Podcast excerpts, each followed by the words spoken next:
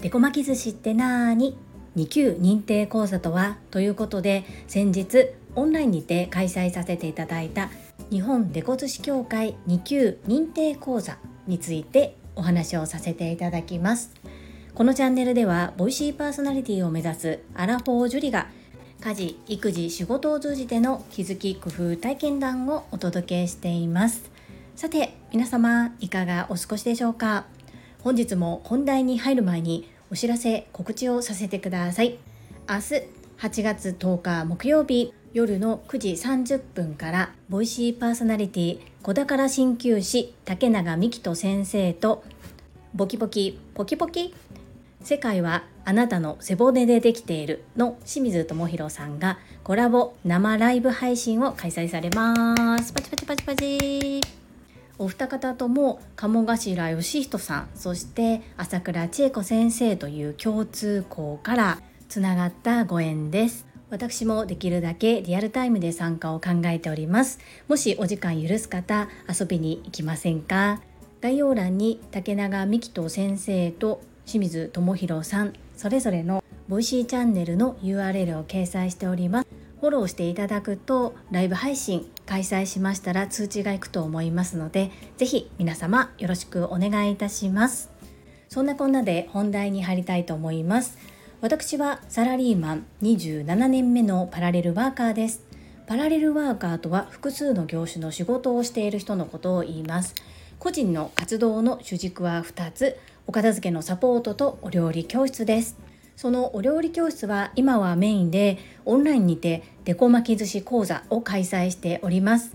デコ巻き寿司というのは切った断面に可愛い絵柄が出てくる巻き寿司のことです。本日のサムネイルで手に持っているものがデコ巻き寿司となります。私は日本デコ寿司協会という協会の認定講師です。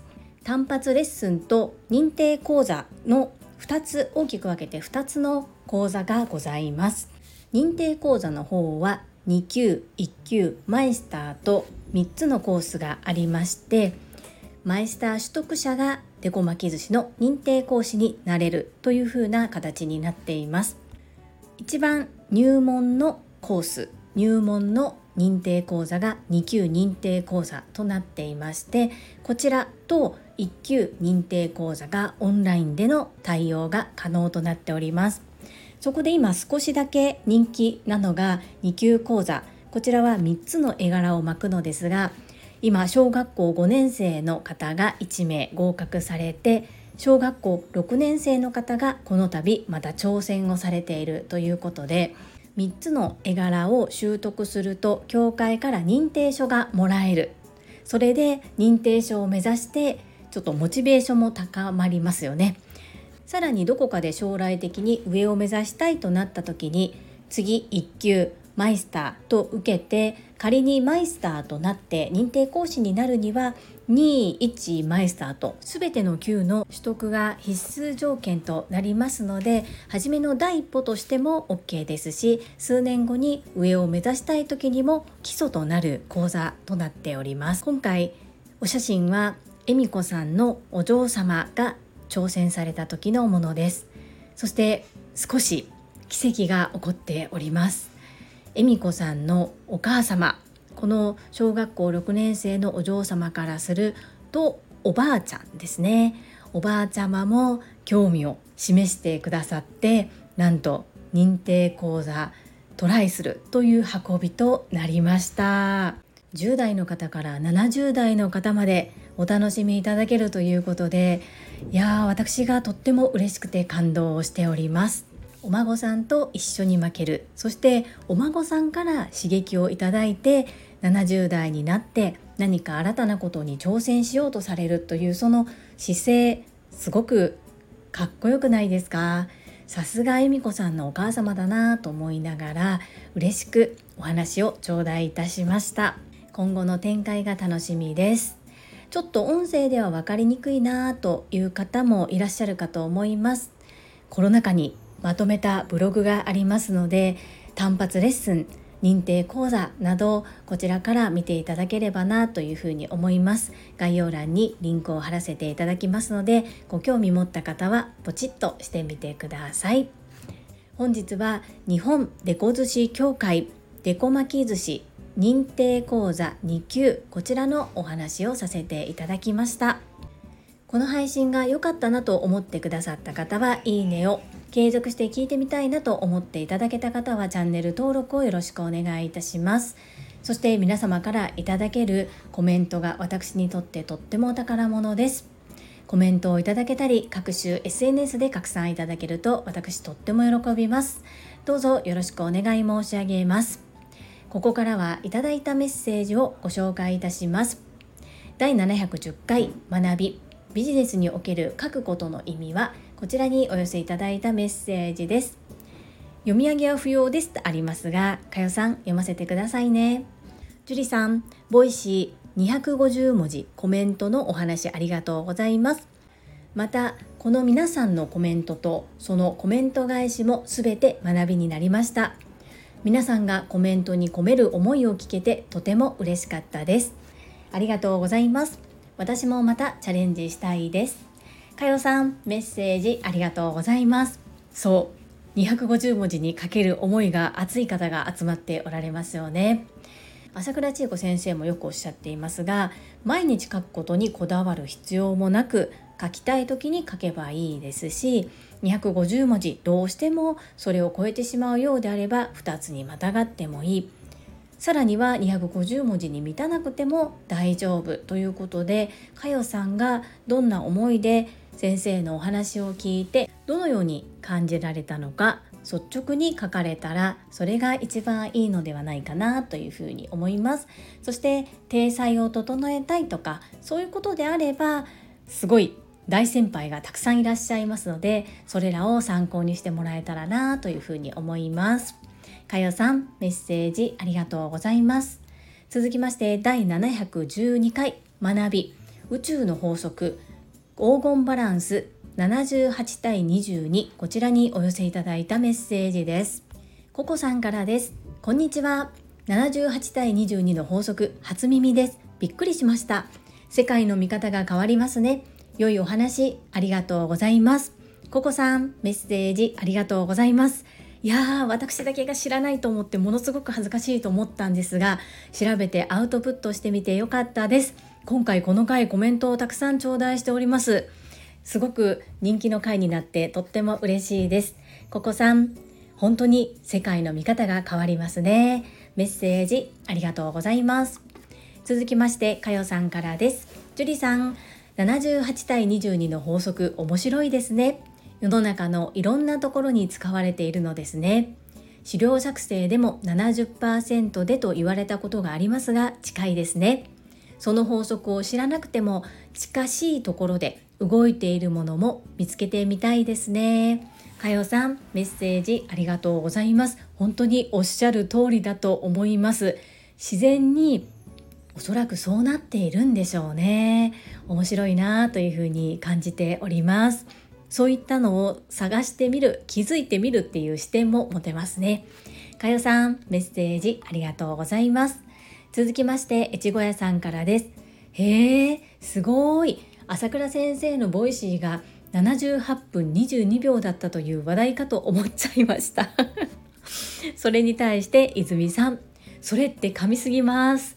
越後屋さん粋なメッセージありがとうございます。本当もしそうだとしたら噛みすぎますもんね。神がかってますよね。はい。ですがこの回の先生の配信時間見られました？皆さん。びっくりです。もう1時間20分。歴代最長ではないかなというふうに思いますね。そこまでして私たちが書いたコメントを拾ってくださる。本当にありがたいなと思ってもう最初から最後までいつもしっかりしっかり聞いております。エッチ小屋さん、泉なメッセージありがとうございます。続きまして高尾さんからです。樹里さんおはようございます。私も78対22よくわからないと思いながらボイシー聞いてました。樹里さんの説明でよくわかりました。なるほどですね。ありがとうございます。そして私の書く文章を樹里さんがどう感じているのかを知れて嬉しくってまたまたジャンプです。自分の思考や思いを相手に伝える言葉をチョイスして伝える頑張りますゆふさん、ジュリさんありがとうティキオさんメッセージありがとうございますあなんかこのね78対22を知らないのは私だけと思ってものすごく恥ずかしかったんですよ。ですが今回配信してみてよかったなというふうに思います。ああよかったです。そしてテキオさん。そう。テキオさんの文章で結構朝倉千恵子先生の心を動かされてるなというふうに思います。素敵ですね。ってよくおっしゃっていると思います。皆さんそれぞれに素敵な文章を書かれるので先生もとっても嬉しいのではないかなそんな風に思っています。ティキオさんメッセージありがとうございます。続きましてなごっちさんからです。ジュリさんおはようございます。78対22の法則について共有していただきありがとうございます。ユダヤの商法なんですね。私も初めて聞く言葉でした。朝倉先生の Voicy で知ってスタンド FM で初めて聞いたのがジュリさんのチャンネルでした。綺麗なお声で聞きやすいです。いつも配信ありがとうございます。わーなごっちさん初コメント。メッセージありがとうございます。朝倉千恵子先生の Voicy からお越しくださったんですね。本当にありがとうございます。先生にも感謝感謝です。そうなんです。ユダヤの商法という本に書かれていることなんだそうです。なごっちさんもよかったら読んでみてください。私も必ず年内に読むという目標を決めました。そして私のスタンド FM を聞いてくださり本当にありがとうございます。とっても嬉しいです。今後ともよろしくお願いいたします。続きましてアスリートまさみんからです。ジュリさんこんにちは。78対22の法則を詳しく教えていただきありがとうございます。富士で33時間寝ないで動き続けた時水分不足で全身がむくみ1週間水を飲み続けようやく元に戻ったことを思い出しました。78%の体内水分を意識して走ります。まさみんメッセージありがとうございます。そうでした。まさみんということは脱水症状も起こしていたということですよね。そしてまさみんものすごく可愛い写真にさらに可愛くパワーアップした写真に変わっていますねサムネイルが。めっちゃ可愛いです。本当にウルトラトレイルマウント富士ものすごく感激しました。まさみん私も何か頑張ろうと思うきっかけをくださりありがとうございます。そしてアスリートまさみんが発足したまさみんダイエットクラブがございます。こちらみんなで励まし合って今どんなことを頑張っているのかをアウトプットしている Facebook グループです。私も2ヶ月で2キロほど痩せましたが全く苦しくありません。是非何とかダイエットしてみたけれどもちょっとうまくいかなかったなという方は是非まさみダイエットクラブにお越しくださいませ。募集しております。まさみんメッセージありがとうございます。続きましてデジタルアーティスト世界のひろしさんからです。ボキボキ先生の対談ライブ楽しみですね。宇宙の法則壮大なお話ですね。すごいすごいのを連発で聞きました。ひろしさんメッセージありがとうございます。はい。竹永美希人先生とボキポキ清水先生の対談ライブとっても楽しみにしております。いよいよ明日です。そして宇宙の法則私には目に見えない部分のことが正直よくわからないのですがきっとこの世界には見えない部分のよくわからないけれどもあるあるということがたくさんあるんだろうなというふうに思っております。すごいすごいのを連続で聞いていただきましてありがとうございます。最後に泉さんからです。ジュリアのわかりやすいこれは師匠からも学びました。人間関係もそうで大体の28%はいじめっ子とか。笑いそのバランスが良良い悪いではなく必要悪ということでした。本当にそうで神的なバランスなんですね。詳しく教えてくれてありがとう。面白い世界。泉なメッセージありがとうございます。日本初励まし系宇宙の生態波動鑑定士泉さんでございます。波動が見れるということで私とは全然違う世界に生きている方なんですけれどもそういったこう何て言うんですかね目に見えないものを感じ取れる能力があるって素晴らしいなっていうふうに思うんですよね。そしてそうなんですね全体の28%はいじめっ子というふうに言われているんですね。なるほどそしてそのバランスが必要で良い悪いではなく必要な悪ということですね。